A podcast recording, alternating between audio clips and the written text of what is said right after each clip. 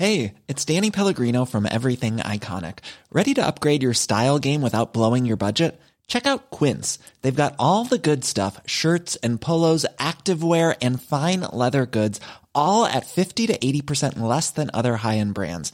And the best part? They're all about safe, ethical, and responsible manufacturing. Get that luxury vibe without the luxury price tag. Hit up quince.com slash upgrade for free shipping and 365 day returns on your next order. That's quince.com slash upgrade.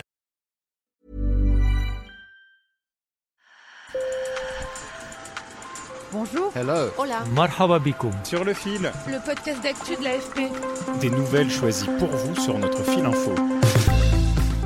En Égypte, une poignée de femmes DJ enflamment les dance floors. Comme en France, le métier compte une majorité d'hommes. Et au Caire, ces artistes mènent deux combats pour leur place dans cet univers plutôt masculin, mais aussi pour la musique électro. Encore considérée avec le rap comme peu respectable par l'establishment musical égyptien, même si l'électro fait l'unanimité chez les plus jeunes. Je vous emmène donc dans la capitale égyptienne où mes collègues Sofiane Al-Sar, Mohamed Abou Helen et Khalil Mohamed ont écumé pour vous les soirées électro plus ou moins underground. Sur le fil. La DJ Yasmine Selectress se déhanche devant ses platines sur un rooftop du Caire avec vue sur des gratte-ciel. Cette artiste filiforme aux cheveux courts vit entre New York et le Caire et sait qu'elle reste une pionnière.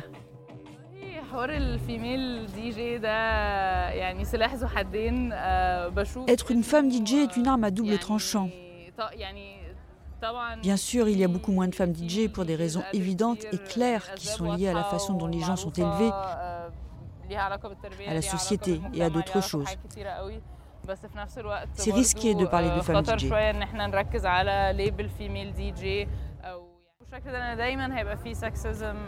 Il y aura toujours du sexisme ou une sorte de discrimination à l'encontre des femmes. En tout cas pour l'instant. Je pense que rien ne changera malheureusement. Cela n'est pas très étonnant dans un pays où seulement 20% des femmes occupent un travail rémunéré. Les femmes sont aussi moins nombreuses dans ces espaces, par crainte notamment du harcèlement, un sujet qui préoccupe beaucoup d'Égyptiennes. Et d'ailleurs, le métier de DJ féminine a trouvé un débouché très spécial, celui des fêtes fréquentées uniquement par des femmes qui se sentent plus en confiance entre elles. Dalia Hassan anime ce genre de soirée.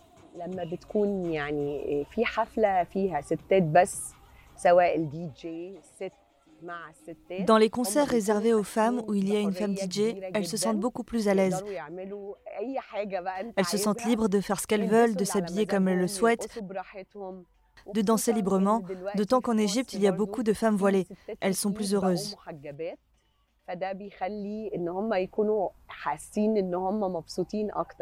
Dalia anime aussi des mariages où les femmes sont séparées des hommes. Mais les mentalités évoluent si l'on en croit certains jeunes comme Omar Sherif, croisés dans les soirées mixtes animées par Yasmine.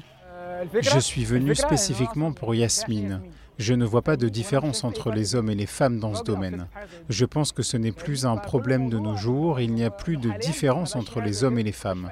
Cependant, dans le passé, il y avait beaucoup de critiques, surtout dans les classes populaires, à l'égard des femmes qui chantent, qui travaillent comme chauffeurs. Alors bien sûr, il y a eu beaucoup de critiques en Égypte, mais ce n'est plus le cas. En réalité, les femmes chanteuses ne sont pas toujours critiquées. C'est ce que m'a rappelé l'historienne et autrice de podcast spécialiste des musiques arabes, Ager Ben Boubaker. Les femmes ont même une place de choix dans l'histoire de la musique en Égypte. Souvenez-vous de la diva Umm Kalsoum, qui s'est même imposée comme la voix de l'Égypte.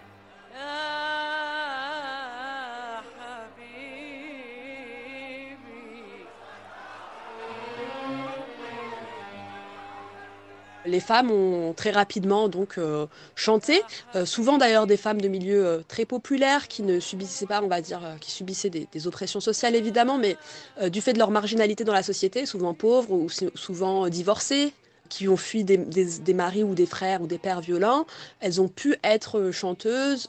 sans, disons, subir de la même manière les préjugés sociaux qu'aurait pu subir une femme venant d'un milieu plus riche. D'ailleurs, elles imposent en fait les lettres de noblesse d'être artiste. Parce qu'avant, c'était quand même considéré, mais un peu comme en Europe d'ailleurs, comme un métier de, marginaux, pas respectable, pas enviable, d'amuseurs presque. Et les, chanteuses, elles, sont respectées euh, comme les chanteurs, euh, aussi bien par le public que par, euh, que par les professionnels de la musique qui travaillent avec, avec elles. Au-delà de leur place en tant que femmes, ces DJ veulent défendre la musique électronique, un art qui, comme le rap, a du mal à s'imposer dans certaines salles en Égypte, même s'il est plébiscité par la jeunesse.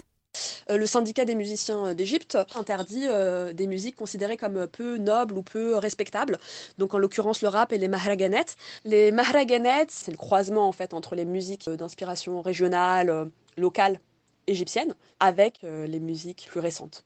Il y a ce côté très très conservateur, qui existait d'ailleurs de toute façon du temps d'Uncle qui était elle-même très conservatrice dans sa façon de, faire, d'envisager sa manière de faire la musique. Mais aujourd'hui, ça amène à des interdictions de la censure importante pour ces, genres musicaux.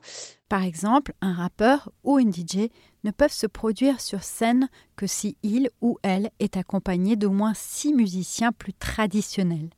Dernier obstacle, le manque de salles dans un pays devenu plus conservateur, où l'on fait moins la fête. L'un des plus grands défis, c'est qu'il n'y a pas de salle de concert. On a besoin d'endroits pour jouer. Malheureusement, on ne peut pas, faute d'espace. C'est un fait que l'Égypte des années 60, il y a beaucoup plus de, gens d'endroits pour sortir et écouter de la musique que l'Égypte d'aujourd'hui. Et c'est aussi cette difficulté-là qui, à mon avis, provoque moins de connaissances du grand public ou moins de connaissances même d'un public qui, euh, irait euh, sortir dans ces lieux-là. Sur le fil revient demain. Merci de nous avoir écoutés. Si vous aimez notre podcast, laissez-nous plein d'étoiles sur votre app de podcast préférée. À très vite.